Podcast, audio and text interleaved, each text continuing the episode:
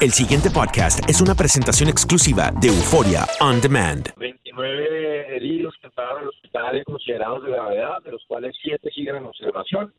Los otros ya han sido dados de alta poco a poco y 5 de ellos pues están en pronóstico reservado.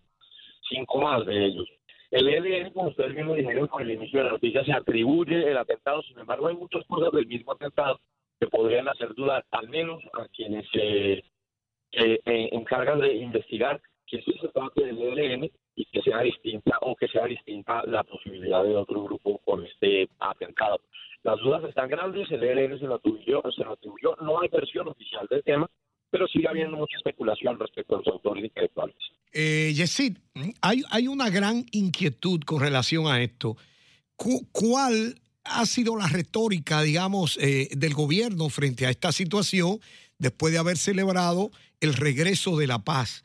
Parece que se está, eh, es un regreso más del terrorismo que de la paz. Hay mucho miedo, desde luego, porque actos terroristas como este no se daban hace por lo menos 14 o 15 años en Colombia y menos en una ciudad como Barranquilla.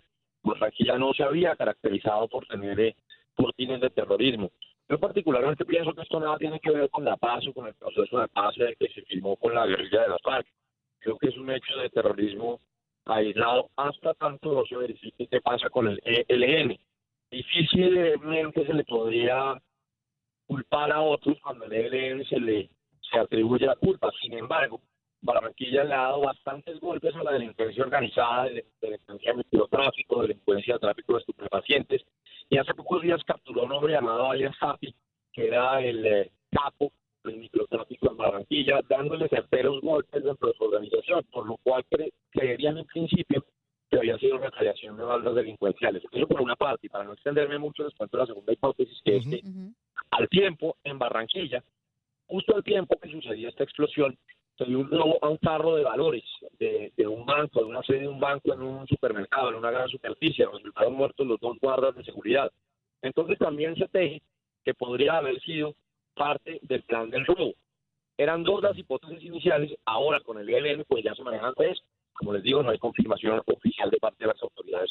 Claro. Yesid, y para recrear un poco eh, lo que ocurrió para las personas que no conocen a ciencia cierta qué fue lo que pasó este fin de semana, un atacante pues que viajaba en una motocicleta lanzó un dispositivo explosivo mientras la policía estaba allí en la estación, se preparaban para empezar el día. La policía de Colombia confirmó que había capturado a una persona relacionada con el ataque y que la evidencia existente llevaría a la captura de todos los involucrados. El presidente Juan Manuel Santos ratificó la información a través de Twitter. Ahora, eh, pues conocemos que todo acto terrorista lleva intrínseco un mensaje.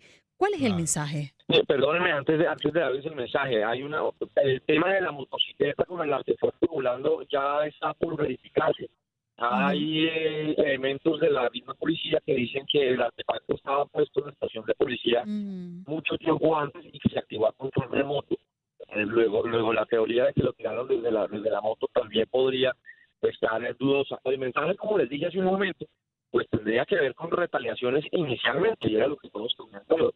Y pues el ELN, la gran incógnita sería cuál es el mensaje para Barranquilla, porque Barranquilla, aparentemente, no es eh, ninguna fortín ni político, ni de tráfico, ni de rutas pueda que le pueda convenir al ELN para dejar un mensaje frente a la atribución de los hechos. Ahora, se tejen en condiciones también bastante fuertes y que crecen cada día, y esto pertenece al terreno de la especulación, en la que se dice que muchos paramilitares que se quedaron sin cómo accionar terminaron recayendo en el ELN porque era el único grupo terrorista que quedaba en Colombia y un grupo que no se iba a someter a ningún proceso de paz.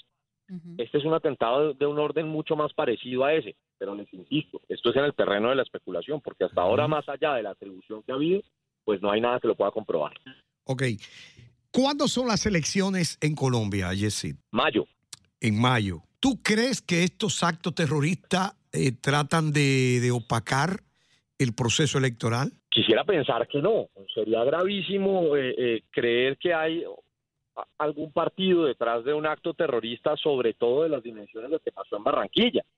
yo no creería que esto estuviera relacionado con un tema electoral porque sería muy peligroso y aterrador pensar, como les digo, que detrás de un acto como este, que es cobarde y vil en toda su naturaleza, pues haya algún fin electoral. Eh, preferiría pensar que no. Ok, la, pregunta que, que, hace un amigo que tengo acá, Johansen Valera, es ¿por qué en Barranquilla y por qué este tipo de actos, que ya son varios, eh, justamente poco antes del carnaval? Si ustedes ven alguna relación. Hombre, yo, yo pensaría que tratar de sabotear el carnaval de Barranquilla eh, eh, sería ilógico en la propia ciudad. Ahora, tratar de sabotearlo con un acto terrorista en la estación de policía, pues ya perdería un poco el hecho de sabotearlo, porque es un mensaje claro y una afrenta directa hacia la autoridad que es la policía.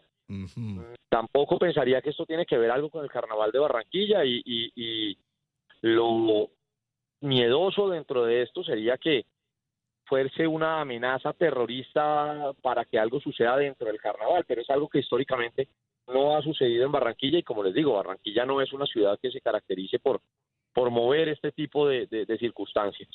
Entonces, la, la, pregunta que hace un amigo de Colombia es que hubo otro atentado en Soledad y justamente a una comisaría de policía. Si tú encuentras alguna relación, dice el amigo de Colombia.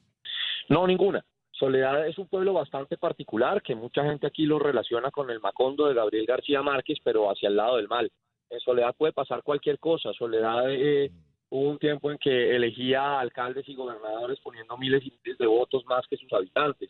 Soledad es, una, es un pequeño municipio donde la gente tiene conflictos porque los burros se van de un barrio a otro. Es decir, es un municipio muy particular donde suceden muchísimas cosas. Está muy cercano a Barranquilla.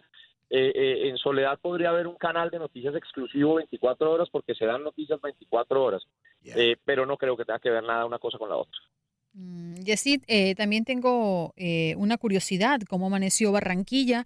militarizada, tomada, ¿cómo viven los habitantes allí ahora en este momento después de este atentado? Barranquilla tuvo, según el gobierno, un aumento de su pie de fuerza que llegó a la, ciudad para justamente prevenir que sea lo que esté sucediendo, pero sobre todo es una ciudad que amanece asustada. Barranquilla es una ciudad de Colombia costera en donde hay uno de los mayores puertos de entrada y salida comercial del país y donde viven familias muy adineradas por tradición. De modo que de modo que la ciudad está bastante asustada y es una ciudad que viene en ascenso, es una ciudad que se está arreglando, es una ciudad que está poniéndose muy bonita en su estructura urbana, y es una ciudad que no ha tenido este tipo de cosas, por lo tanto es una ciudad que está en este momento asustada. El pasado podcast fue una presentación exclusiva de Euphoria On Demand. Para escuchar otros episodios de este y otros podcasts, visítanos en euphoriaondemand.com.